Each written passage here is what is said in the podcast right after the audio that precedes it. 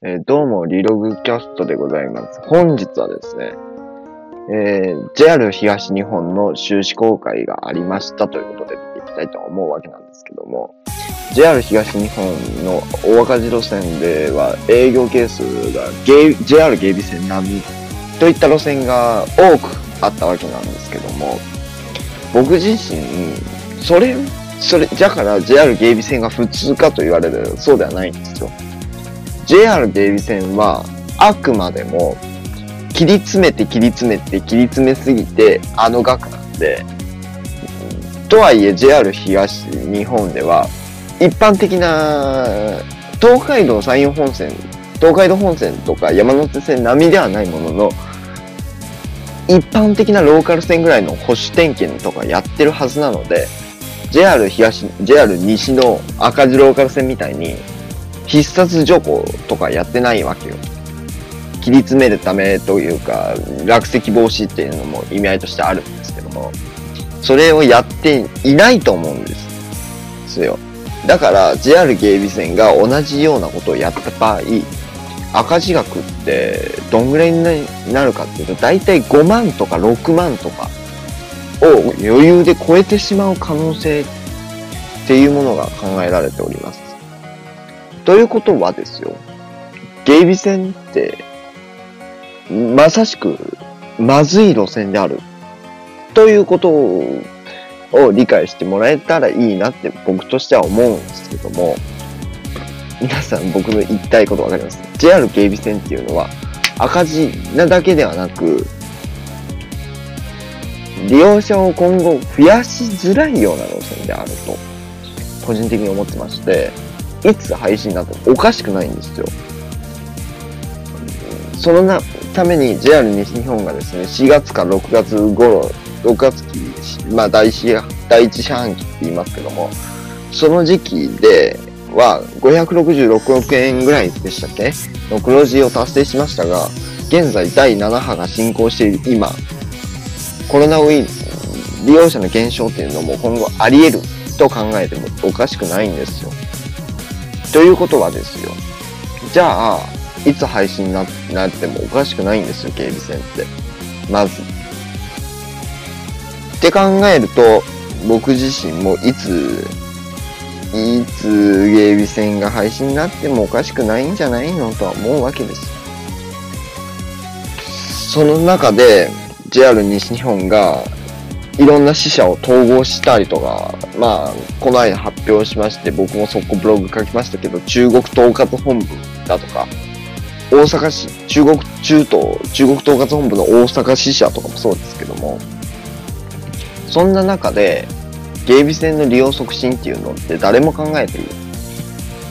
じゃあ、本数、自治体は、本数を増やせっていうだけではなく、じゃあどうすればいいのかっていうと、利用促進本気になって力を入れていかなければならないわけですよ。で、例えばですね、JR 西日本に限って言いますと、JR 西日本は本数増やす配線にするな、以外のことって意外と賛同してくれて、協賛してくれるんですよ。いろんなこと手伝ってくれるんですよ。観光列車の運行もそうですし、駅を使ったイベントとかもそうですし、JR 西日本って意外とこういうとこには柔軟に対応してくれる会社でして、JR 東海さんとかちとは若干違った会社ではあるんですよ。JR 西日本はそういった会社でもあるんですよ。で、様々ある中で JR 西日本はいつ配信になってもおかしくないと言われ続けているわけですが、言われているわけなんですけども、じゃあどうすればいいかっていうと、利用促進を本気になる、もしくは配線に、配線に柔軟にうなずいていく必要があると僕は考えています。っていうのを皮切りに次のお話をして、今回いろんなお話をしていきたいなと思って久々ですので、えっ、とねですね、なんでったっけ、ノッシングフォンっていう、ノッシングフォンのお話をしていきたいんですよ。ノッシングフォンっていうスケルトンスマートフォンです。がですね、日本上陸をしたんですよ。日本上陸しまして、スマートフォンが。で、どういうことかってどういうスマートフォンかっていう透明なんですよ。で、なんで日本でこんなに話題になったかっていうとですね、日本、近年のデザインスマートフォンで有名なのが、バルミューダがソフトバンク向け、ソフトバンクで出してきました。バルミューダフォンっていうスマートフォンがありまして、それがですね、ゴミ性能でバカ値段が高いっていう日本の悪い特徴、日本スマホの悪い特徴をふんだんに詰め込んだスマートフォンがあるんですけども、そういったスマートフォンで、そういったスマートフォンをも、が高すぎて嫌だったんですよ、多くの人は。だから、ノッシングフォンって最近流行り出したんですけども、デザインとかも綺麗なんですよ。ノッシングフォンって。それが日本上陸したってすごくないって話になってるらしいですね。でですね、で、で、ノッシング本を出したりとか、いろいろと、僕がですね、なぜ、謎の休止休止期間をかましてる間にいろんなことがあったらしく、ノッシング本が上日本上陸をしてみたり、グ、のシング本上陸したり、私の運営しているブログの大元がこの葉サーバーに移転したりして、サーバー増強したり、ポッドキャストサイトがワードプレスサイトに移転したりと様々な変更変更してるんですよ。眠いし、正直今。で、で、公共、国土交通省の交通有識者会議の提言、有識者会議で1000、1000人を下回ったら、今後について話し合わなければならないということが確定したし、それは JR 西日本やなどに対しても結構大きい出来事ですし、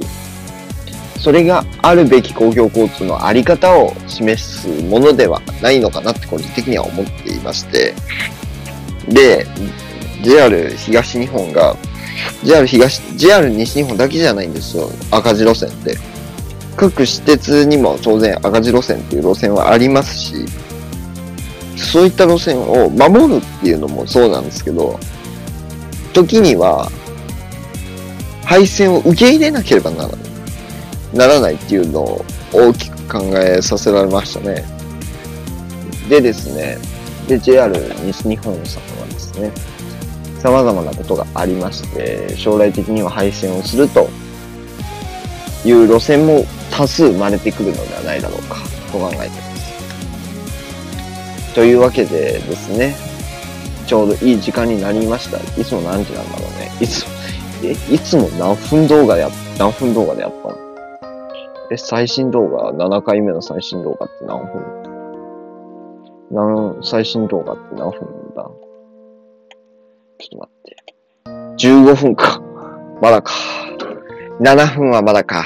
8分はまだか。って思うわけなんですけども、JR、久々にね、元気な JR を見せてほしいところありますけども。で、